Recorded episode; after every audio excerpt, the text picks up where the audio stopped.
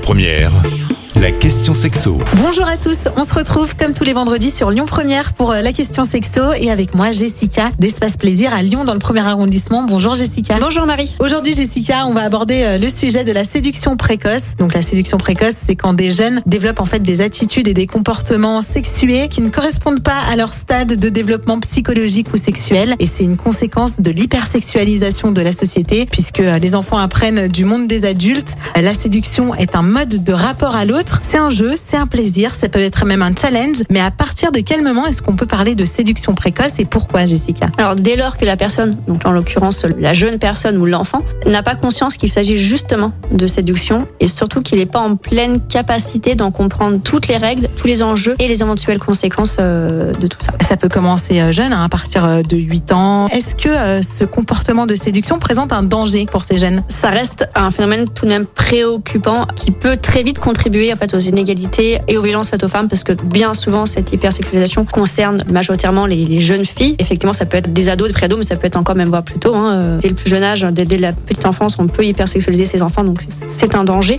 Malgré l'évolution des mœurs avec euh, donc le féminisme, la prise de conscience que le physique n'est pas la seule chose importante, malgré toutes ces informations auxquelles on a accès et auxquelles ont accès nos, nos jeunes, et eh ben on reste quand même dans ce schéma de euh, je dois me faire belle, je dois plaire pour exister, pour être accepté, pour être euh, mieux qu'un tel. Et ça va très vite amener donc les jeunes filles, mais aussi du coup les jeunes garçons, à se comparer aux autres, donc pour exister. Donc ça reste un passage obligatoire dans l'adolescence hein, euh, avec l'appartenance au groupe. Mais là vraiment de se comparer uniquement sur l'aspect physique et notamment sur l'aspect sexué, c'est vraiment pas la meilleure des choses pour pour nos jeunes adultes, pour nos futurs adultes. Et du coup effectivement donc il y aura une perte de repères, il y aura des distorsions cognitives, il y aura aussi des attentes irréalistes quand ils seront adultes. Euh, ils ne sont pas préparés aux éventuelles réponses de cette hypersexualisation. si on prend typiquement le, le modèle des réseaux sociaux où les jeunes filles vont euh, faire des chorégraphies euh, ou se prendre en photo euh, très maquillées, très dévêtues. La liberté de s'habiller et de se maquiller, oui, mais la médiatiser sur des réseaux sociaux, sachant qu'une image sur Internet ne nous appartient plus, il y a un danger. Derrière, on ne sait pas qui la regarde, on ne sait pas ce qu'on fait de cette image-là et on peut du coup avoir des réponses avec ce qu'on appelle les dick pics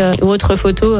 Quand on a 10-13 ans, je pense pas qu'on soit préparé à recevoir ce genre de photos-là. Et comment est-ce qu'on peut faire prendre conscience à ces jeunes que ce comportement n'est pas sain? On aurait très facilement l'envie de dire que c'est à cause de la société, des médias, des réseaux sociaux. Donc ça y contribue certes, mais la principale source de nos enfants, ce sont les parents. Donc en fait, c'est aux parents d'éduquer euh, les enfants. Je ne blâme pas du tout, hein, mais c'est juste que du coup, il faut faire avec ce qu'on a autour de nous. Les médias sont ce qu'ils sont, les réseaux sociaux sont ce qu'ils sont. On ne pourra pas à notre échelle les changer. Donc par contre, ce qu'on peut changer, c'est le regard de nos enfants là-dessus. Donc euh, peut-être les amener à un questionnement, pas interdire, pas obliger, mais les amener à se poser eux-mêmes des questions sur ce qu'ils voient, sur ce qu'ils entendent, euh, sur ce qu'ils comprennent, pour que de eux-mêmes, en fait, ils aient une idée de ce qu'est une relation stable et saine, un questionnement également sur leurs valeurs, quelles valeurs tu veux transmettre et quelles valeurs tu veux avoir. Donc attention à ce que tu fais en fait tout simplement euh, dans la vie de tous les jours et sur les réseaux sociaux et également à se questionner sur leurs propres limites. Voilà, si tu fais ça, attention, derrière ça aura ça et ça comme conséquence. Est-ce que ça va pas dépasser tes propres limites? Donc ça fait partie de l'éducation. Hein. Les parents ont un rôle dans l'éducation, c'est une obligation et de protection. Dès que nos filles sont très petites, euh, on les habille pour qu'elles soient toutes mignonnes, toutes belles. Et ben ça commence là l'hypersexualisation. Alors que en soi, quand on le dit, ah t'es trop mignonne, c'est pas méchant. On pense pas à mal, mais ça commence euh, dès cet instant-là. Merci Jessica, c'est important euh, que la séduction reste un jeu et pas une condition existentielle du coup, puisqu'il n'y a pas besoin de séduire pour être euh, accepté. Et puis euh, surtout, on prend conscience que malgré tout l'accès aux infos qu'on a sur le féminisme, etc., il reste quand même cette hypersexualisation. Donc en tant que parents, n'oublions pas d'éduquer, de préserver et de protéger nos enfants. Merci Jessica d'avoir répondu à nos questions ce matin. Je rappelle que vous êtes gérante de la boutique Espace Plaisir dans le premier arrondissement de Lyon et on se retrouve la semaine prochaine. Merci, bonne journée.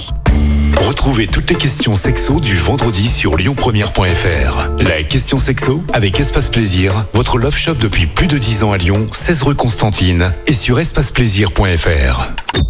Écoutez votre radio Lyon Première en direct sur l'application Lyon Première, lyonpremière.fr et bien sûr à Lyon sur 90.2 FM et en DAB+.